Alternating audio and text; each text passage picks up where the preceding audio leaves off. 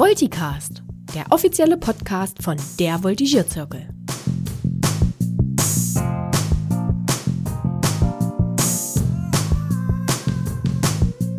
Hallo zusammen und ganz herzlich willkommen beim Volticast, dem offiziellen Podcast von der Voltigierzirkel.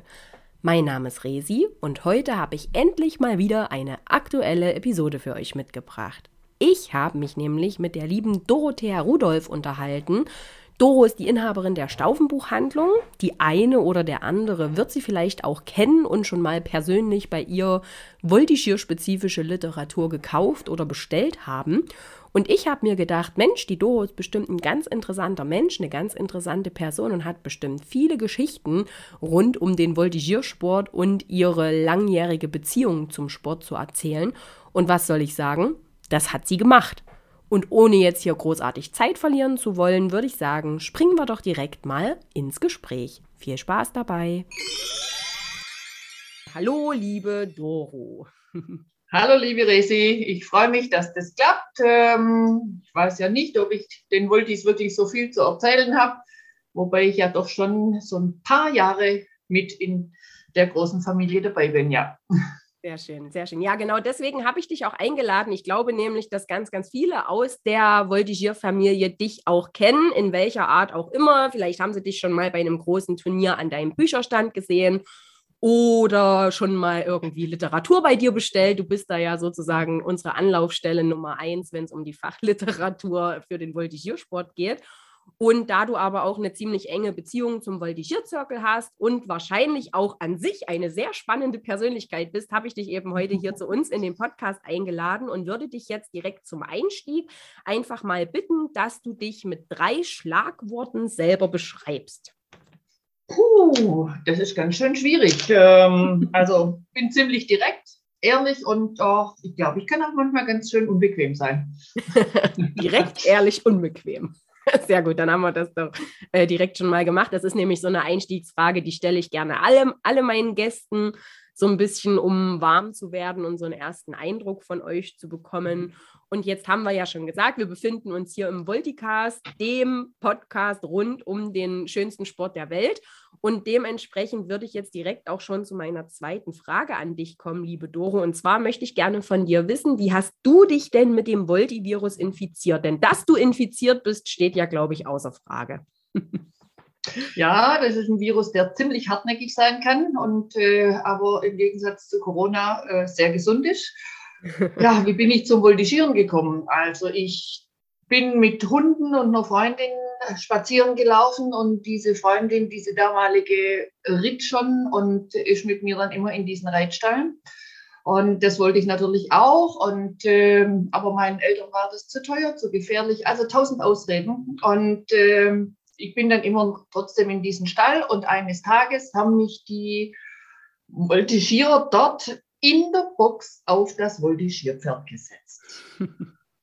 ähm, meine Eltern sind aus allen Wolken gefallen, ähm, weil die erkannten die Gefahr sofort. Ich fand es toll. Wenn ich heute jemand entdecken würde, der das macht, ähm, ja, ich glaube, da wäre ich auch nicht so begeistert.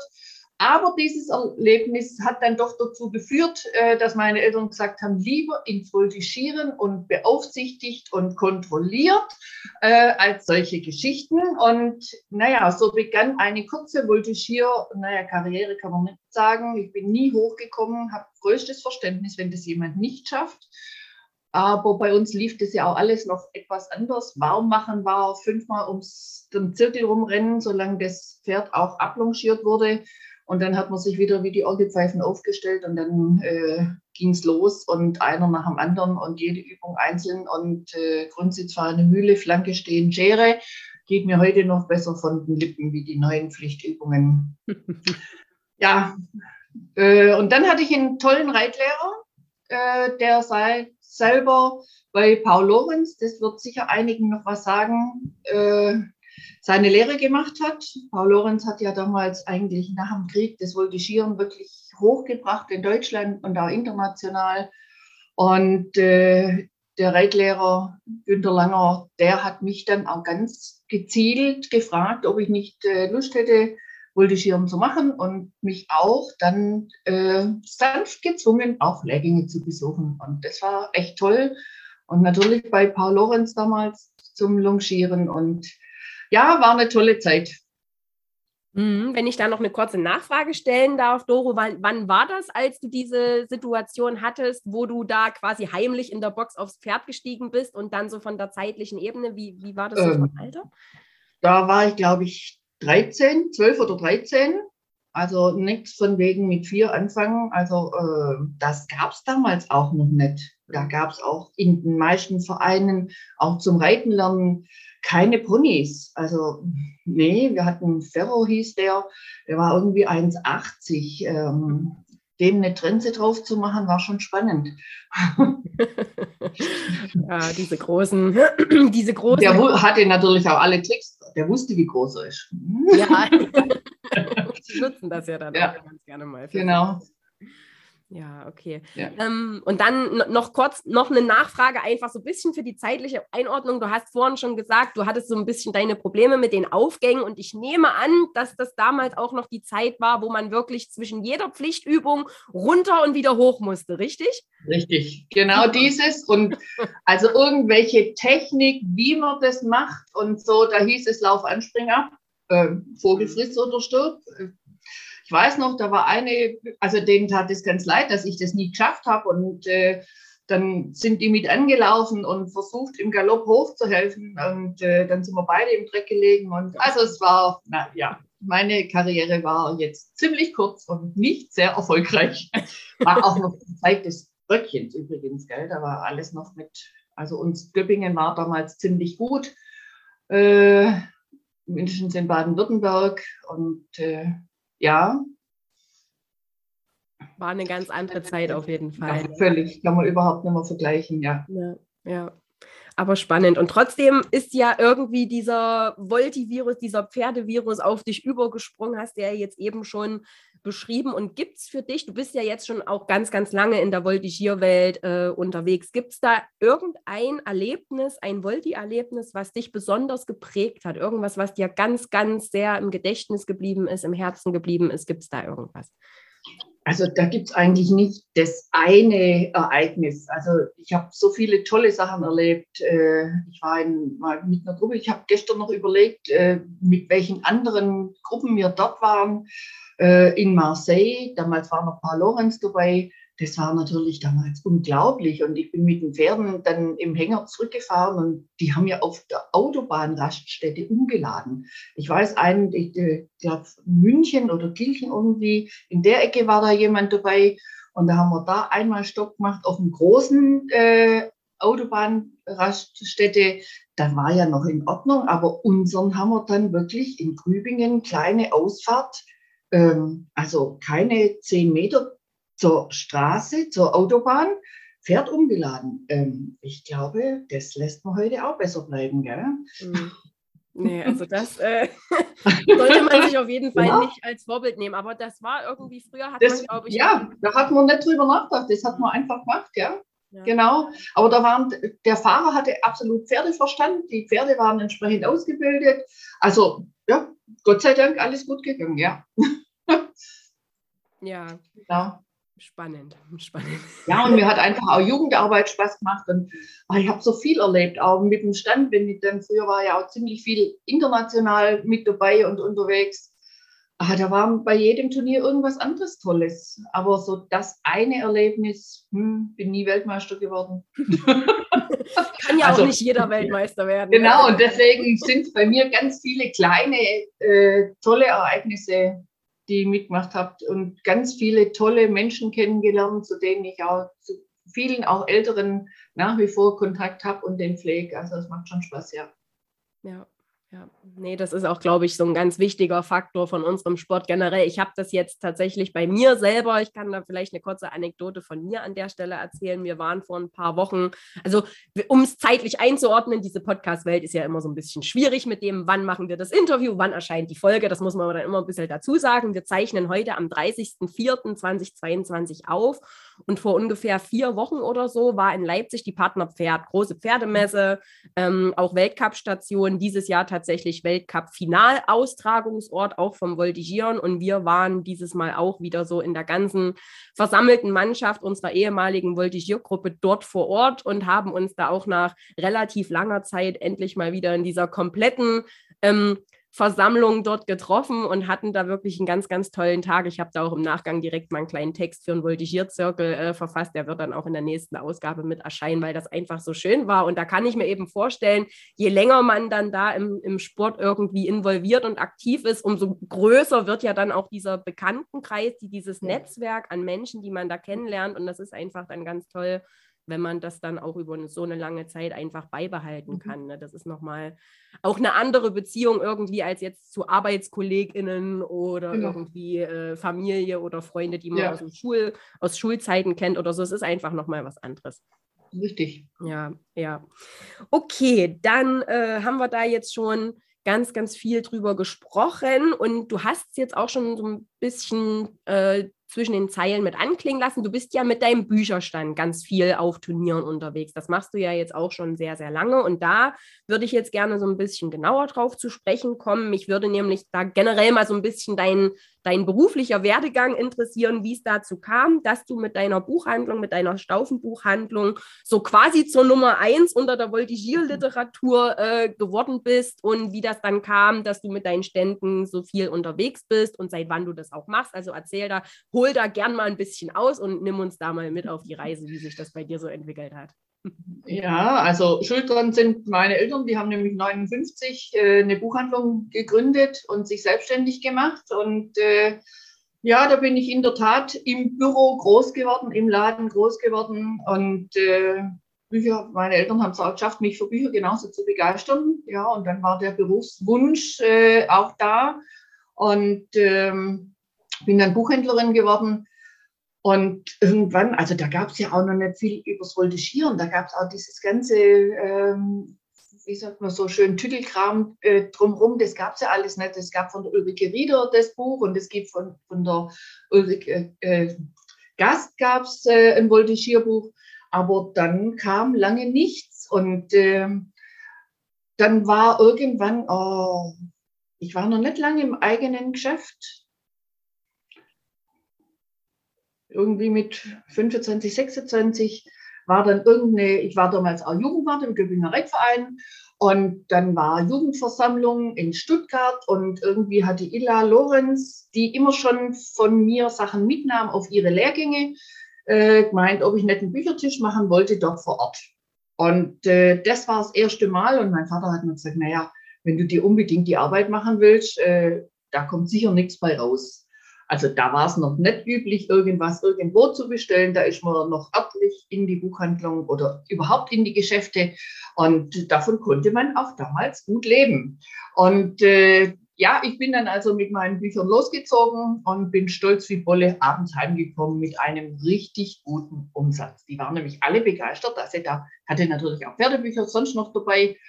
Und äh, mein Vater war ziemlich überrascht und ja, und dann fing es an, dass ich halt beim einen oder anderen äh, Lehrgang Bücher dabei hatte und ja, immer mehr und immer öfters. Und äh, dann kamen immer mehr auch Geschenkartikel im Reitsport dazu. Und eigentlich seit oh, 2000 bin ich ziemlich intensiv unterwegs. Das war ja damals Mannheim, Weltmeisterschaft. Und da hatte ich eigentlich das erste Mal so richtig groß einen Büchertisch dabei und dann auch der erste Kalender gemacht und ja, hat sich einfach so entwickelt und am Anfang waren es wirklich nur Voltigierveranstaltungen und inzwischen bin ich eigentlich fast mehr für die FN und für die PMs und für Ausbildung und Wissenschaft unterwegs und bei Seminaren. Ja, macht Spaß, anstrengend, aber macht Spaß. Ja, ist schon immer eine ganz schöne Schlepperei. Ne? Also wenn ich ja, so überlege, ich habe dann immer so ja, wenn, wenn Über 300 Kilo Bücher dabei, ja. Wahnsinn. Wahnsinn. Mhm. Aber das ist natürlich dann für, für die Leute vor Ort immer halt durchaus auch ein, Mehrwert, ne? wenn dann quasi die Wege kurz sind und die dann sowieso gerade so thematisch in der genau. Sache drin sind und sich denken, ach, jetzt habe ich hier dann vielleicht gerade mal irgendwie eine halbe Stunde Pause und kann mich da mal ein bisschen umgucken, ist das natürlich. Genau, auch für die, für die Eltern von den Voltigierern, gerade bei den Kleinen. Und ich kann halt einfach auch jetzt nicht nur sage ich jetzt mal, FN-Literatur und jetzt die ganz spezifischen Sachen, sondern dadurch, dass ich ja selber einen Trainerschein habe und in dem Sport daheim bin, weiß ich ja auch, wie man ergänzen kann und was, äh, was es da noch dazu gibt. Auch wenn bei Lehrgängen jetzt, was weiß ich, der Mentaltrainer dabei ist, äh, kann ich halt die Literatur dazu auch bringen, weil ich halt Kontakt habe zu allen Verlagen und äh, zu allen Sachen äh, den Zugang habe. Hm. Ja, du bist da wirklich eine, eine, eine gute Schnittstelle aus äh, Fachhändlerin quasi und aber ja. trotzdem auch Expertin für den Bereich, also zumindest genau. von dem, was alles ja. dazugehört. Ne? Ja. Das ist wirklich äh, dann eine, eine perfekte Nische sozusagen, die du Richtig. da auch gefunden hast. Ne? Ja, und ich reite ja auch selber, mhm. zurzeit nicht so arg aktiv leider, weil ich es einfach zeitlich nicht schaffe, habe ein Fahrabzeichen, also ich kann da auch relativ viel Sparten abdecken. Ähm, ja, das macht es echt spannend. Mhm. Ja, wirklich. Also das ist also, und es ist ja auch wirklich jetzt so, wenn ich wieder an uns Aktive oder ich meine, ich bin ja jetzt auch nicht mehr aktiv, aber so im aktiven Sport, es ist ja wirklich, man kommt ja, wenn man sich irgendwie Literatur anschaffen will, man kommt ja dann quasi um diese Staufenbuchhandlung auch gar nicht drum rum. ne? Also das ist ja, schon. Irgendwann, irgendwann habe ich ja dann auch angefangen, selber Pins, also es gab damals von dieser Firma, die die macht, gab es einen Multipin und dann habe ich da mal gefragt, ob man nicht und was denn, wie denn. Und ja, seitdem mache ich ja auch so das eine oder andere für die Voltigierer auch mal in Eigenregie und Eigenproduktion mit hm, wechselndem Erfolg. ja. Aber äh, ja, da versuche ich schon auch äh, irgendwie mal was zu machen, was es dann halt wirklich nur bei mir gibt und wo die äh, Stückzahlen halt, ja, grenzwertig sind, was das äh, Betriebsberater würde sagen, lass die Finger davon. Aber für die Voltis mache ich es dann doch einfach gern, weil ich denke, ja, da mal was Besonderes ist ja auch was Schönes. Ja, ja, das stimmt. Das stimmt auf jeden Fall. Also meine Mutti war auch immer ganz, äh, ganz fleißige Kundin, als es noch darum ging, irgendwelche schönen Geschenke für Geburtstag oder Weihnachten zu bringen. Ähm, da hat sie immer sehr viel auch bei dir geguckt, was es so Schönes gibt. ja, das war jetzt so witzig. Ich war ja jetzt in Bunke bei dem Ausbildertag, den die gehabt haben. Und äh, das war dann nett. Äh, Marion Schulz hat sonst immer früher für ihre Kinder eingekauft. Jetzt hat sie für ihre Enkel eingekauft, wo ich denke, wow, Mensch, schon wieder die nächste Generation äh, und du erlebst einfach mit. Also das ist schon, schon toll, ja, ja. wenn man da so lange dabei ist. Ja, ja. Sehr schön. Das führt mich dann auch schon direkt so ein bisschen als Überleitung hin zu meiner nächsten Frage. Da können wir, glaube ich, ganz gut anknüpfen. Und zwar, was würdest du denn sagen, wenn du es jetzt versuchen müsstest, auf den Punkt zu bringen, was für dich das Schönste am Voltigiersport ist? Kann man da irgendwie, kannst du das äh, in Worte fassen? oh. Ja, diese, dieses Zusammenspiel zwischen verschiedenen Lebewesen, also Pferd, Mensch, die Ästhetik dabei, diese Zusammengehörigkeit und was es halt beim Multischieren äh, besonders macht, die Altersstruktur. Also alle anderen Sportarten haben ja, also die haben dann die E-Jugend, das ist ein bestimmtes Altersspektrum, dann wird es die D-Jugend und so weiter. Aber bei uns, wie bei uns die Älteren auf die Kleinen aufpassen und wie die da integriert werden, ähm, das finde ich schon echt super spannend. Auch, dass Jungs und Mädels zusammen sind, äh, auch bei Zeltlager, da gab es nie, nie irgendwie Probleme. Diese, also einfach toll. Ich habe mal ein paar Jahre so Sporttreffen begleitet und äh, die anderen Trainer hatten immer Probleme, ihre Jungs und Mädels getrennt zu halten. Äh, naja, bei uns gab es das einfach nicht. Ja, mir war überhaupt kein, kein Thema. Also das ist schon, da spielt so viel rein und äh, so, das ist so vielfältig.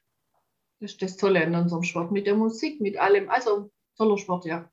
Mhm. Ja, kann ich äh, nur unterstreichen und ich glaube, das geht auch all unseren Hörern und Hörerinnen so da mhm. draußen, ne, die da auch sich da auf jeden Fall wiederfinden in dem, was du da gerade erzählt hast. Ähm, Bleiben wir auch gleich mal noch so ein bisschen beim Sport an sich. Gibt es irgendwelche Herausforderungen? Du bist ja jetzt schon sehr, sehr lange im Sport auch unterwegs und siehst so die Entwicklungen. Siehst du da irgendwelche Herausforderungen in Bezug auf die Entwicklung unseres Sports? Gibt es irgendwas, wo du sagst, hm, das sehe ich eher kritisch oder da und da könnte es vielleicht noch hingehen, da müssen wir ein bisschen aufpassen oder das und das finde ich gut? Also was sagst du so zu der aktuellen Entwicklung unseres Sports? Ja, ich glaube, das muss man wirklich inzwischen sehr paar Sachen wirklich kritisch hinterfragen, aber das hat gar nichts mit dem Voltigiersport zu tun. Äh, ich war vor vier Wochen bei der Bundesberufsreiter-Tagung und da hat der Thomas Kasper, der vielleicht auch einigen noch bekannt ist, wir hatten ja mal auf dem Burghof äh, von der Familie Kasper diesen M-Team Cup damals, ganz groß und Thomas Kasper ist sehr äh, bekannt und kümmert sich sehr auch um Nachwuchs. Und der sagt, wenn wir es nicht schaffen, im Kindergartenalter die Kinder fürs Pferd zu begeistern und auch Tierwohl zu leben und vorzuleben. Und zwar, das hat nichts mit Voltigieren, Springen, Dressur zu tun, sondern generell haben wir in 20 Jahren ein Problem, weil dann wählen die. Und wenn es die PETA dann eher schafft, den Leuten einzupflanzen, hin, im Hinterkopf, äh, dass man Hunde abschaffen muss wegen dem CO2-Gehalt, ähm, und wird dir vielleicht auch schon über den Weg gelaufen sein, diese Geschichte, und irgendwie hört man es immer öfters und die sind da sehr massiv und wir müssen, glaube ich, mehr darauf achten, noch mehr auf Pferdeausbildung achten. Also ich fand schon gut die Pferdenote, was war das für eine Diskussion mit dieser Pferdenote, als die kam? Oh, das weiß ich noch gut und wir hatten früher wirklich zum Teil schlimm gehende Pferde, also die taten einem nur leid. Ähm, aber wir müssen mit diesen positiven Sachen in die Öffentlichkeit. Viel, viel, viel mehr. Und wir dürfen auch nicht äh, andere, die sagen, na, die Springreiter sollen erst mal gucken, dass sie ihre Baraffären aus den, aus den Medien rauskriegen. Ähm, es muss jeder vor seiner eigenen Haustür kehren. Und äh, ich glaube, im Kölner Karneval wird jetzt schon das Gewicht geprüft der Reiter und wie äh, schwer die Kutschen sind. Ähm, ich brauche jetzt, glaube ich, nicht anführen, wie viel Gewicht ein Pferd bei uns trägt bei so einer Championatsgruppe. Wir müssen wirklich aufpassen und äh, ich glaube, ein bisschen mehr Schwerpunkt auf Originalität, vielleicht auch Sonderboni für eine Gruppe, die weniger Dreierblöcke einbaut äh, und das lieber auf einer unteren Ebene äh, macht, ist vielleicht schon das Ziel, wo wir hingucken müssen. Also dieser Vortrag, wie gesagt, von Thomas Kasper, der dann einfach äh, ist sein Beruf, Pferde zu verkaufen. Nur, wenn niemand mehr reiten darf, ja, es geht ja nicht nur um die Voltigierer, sondern es geht ja um den einzelnen Reiter, der zu schwer ist für ein Pferd. Da wird ja schon dran geknabbert und dann sagen die irgendwann, nee, Pferd ist nicht dafür gemacht. Also ja, sehe ich kritisch, äh, bin ich dadurch auch ein bisschen jetzt äh, vielleicht zusätzlich drauf gestoßen und äh, ja. Mhm. Ja, also so dieses Thema Pferd, Pferd in den Fokus stellen, ne, auf die Ausbildung achten, auf das Tierwohl achten, das mehr in den Fokus stellen, das ist tatsächlich so ein mhm. Punkt, das ist ganz spannend. Das kommt nämlich in fast all meinen Interviews, wenn ich diese Frage stelle, kommt das mhm. irgendwie immer raus und das ist auch durch die Bank. Also es ist vollkommen egal, ob da jetzt jemand im Interview ist wie du oder Leo Laschet, also so diese diese bisschen, ohne dir jetzt zu nahe treten zu wollen, aber so diese alteingesessenen ja, ja, klar. Voltigierer und Voltigierbegeisterte, genau. ja. aber auch genauso bei den Jüngeren, ne? wie wenn ich jetzt hier zum Beispiel, ich hatte Johannes Kai schon bei uns im Podcast mhm. und auch mhm. der hat dieses Thema Pferd auf jeden Fall. Äh, Gott sei Dank. Ja.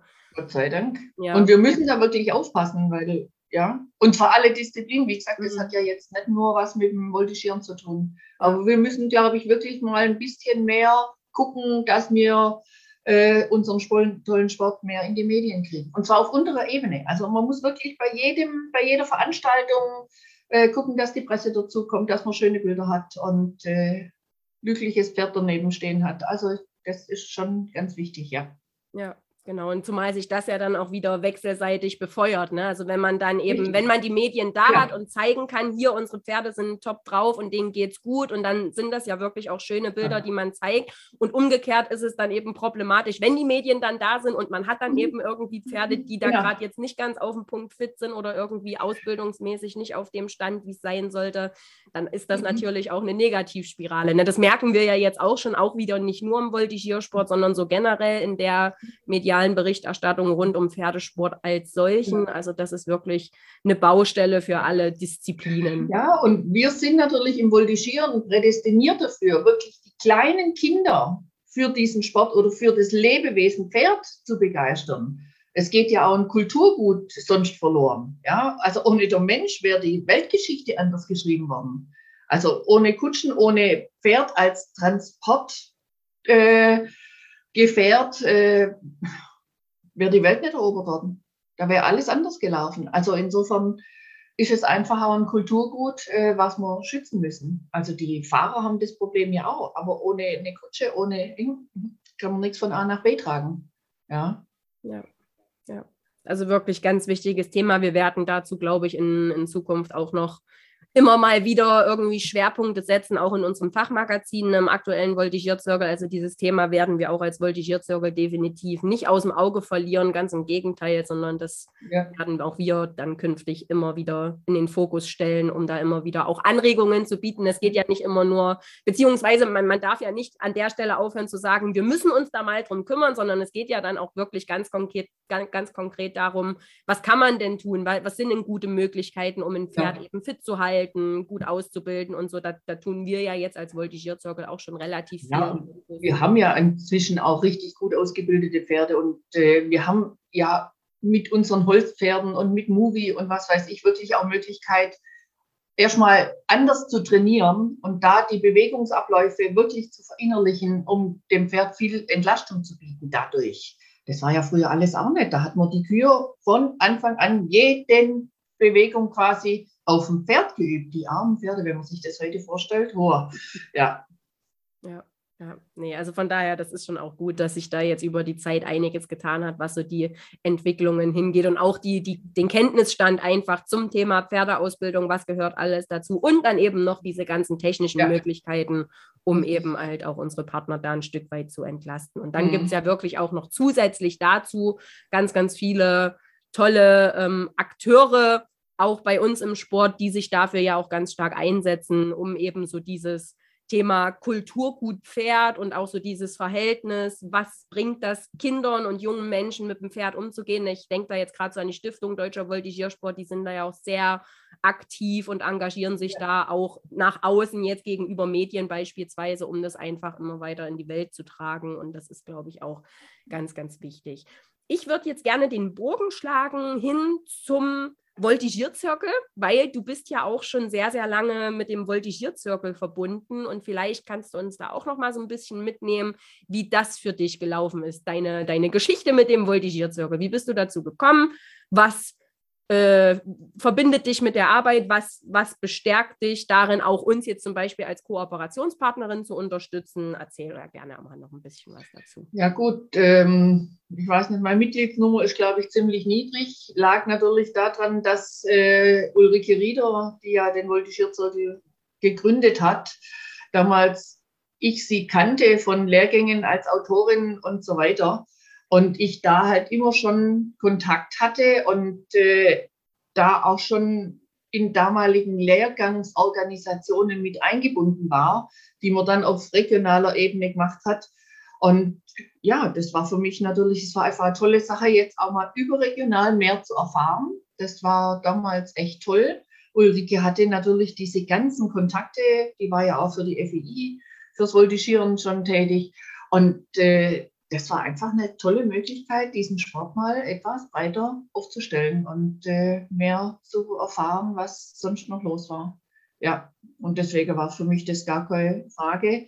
Und ich finde das sensationell, wie sich der heute entwickelt hat, äh, auch wie ihr das macht. Äh, muss ich immer wieder feststellen, unglaublich. Und ich weiß, wie viel Arbeit da dahinter steckt, ehrenamtlich. Ähm, ich habe ja ja, damals auch diese erste Tagung in Bad Boll, äh, die ist bei mir im Laden standen. Da war äh, Andrea Tietzmann bei mir im Laden, hat was ganz anderes. Und bei offener Ladentür sagt sie, ach, ich bin im Überlegen, ob wir nicht einmal die Ulrike Rieder ansprechen, ähm, eine Tagung zu machen in Boll. Und ja, so ist das damals entstanden. Und ich sagte, ja, ich sehe Ulrike nächstes Wochenende, kann ich sie gleich mal fragen. Ja, haben wir eigentlich fast eine Lawine losgetreten. Und das hat auch die Organisation so unglaublich viel Spaß macht. Da habe ich auch so viel gelernt. Und ja, toller Verein, tolle Sachen, die er macht. Äh, genau. Mhm.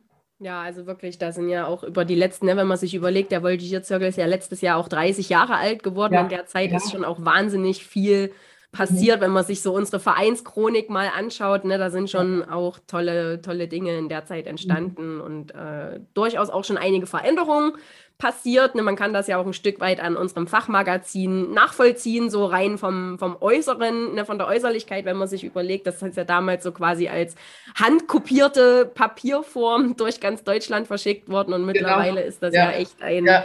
Ein ja, ich habe am Anfang dann auch, genau, ich habe äh, am Anfang diese Anzeigenverwaltung gemacht, äh, auch für, den, äh, für das Heft und ähm, ja, ich, also ich denke, der, die Voltigierer haben da schon auch einen anderen Stellenwert den anderen Disziplinen im Reitsport äh, gegenüber äh, gefunden, weil einfach jetzt mal diese Masse eher zusammen aufgetreten ist. Früher waren wir ja immer bloß regional im Verein und als Ausbilder hat man da bis heute meistens oder oft äh, nicht den Stellenwert.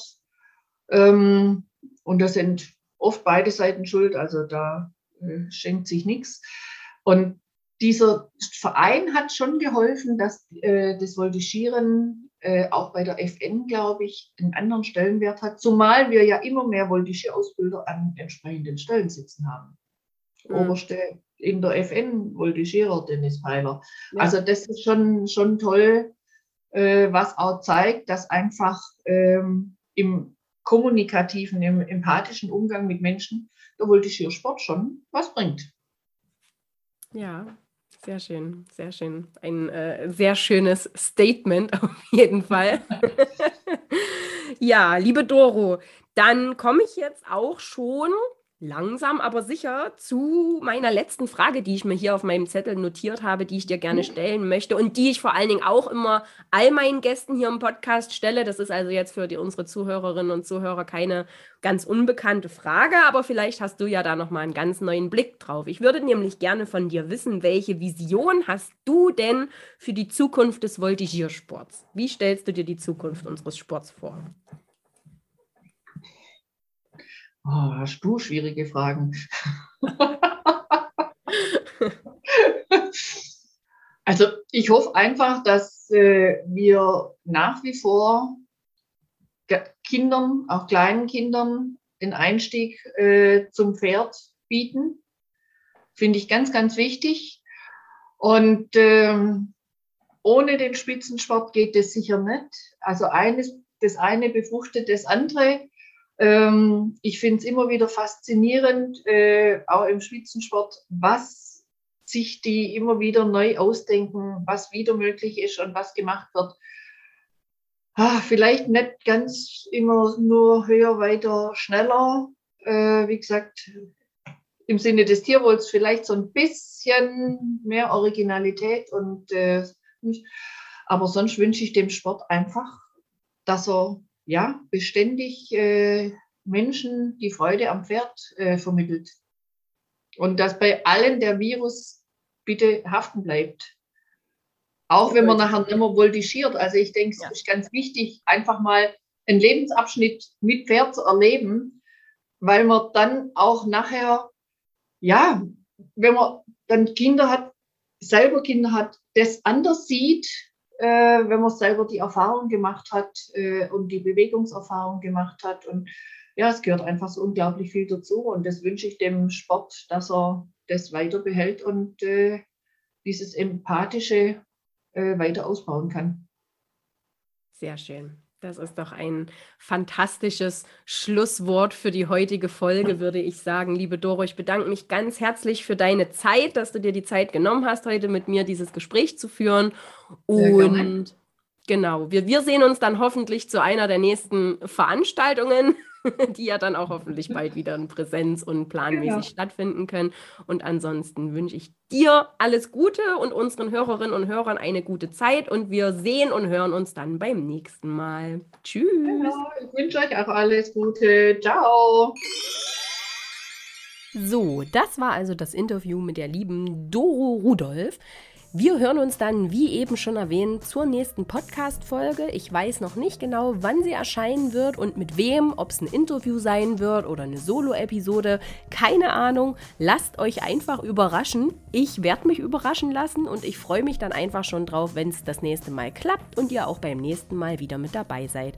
Bis dahin wünsche ich euch einen fantastischen Sommer. Genießt die Turniersaison, so gut es geht und bringt ganz, ganz viele Erfolge mit nach Hause. Und jetzt höre ich auf zu quatschen. Schöne Zeit euch allen und bis bald. Eure Resi.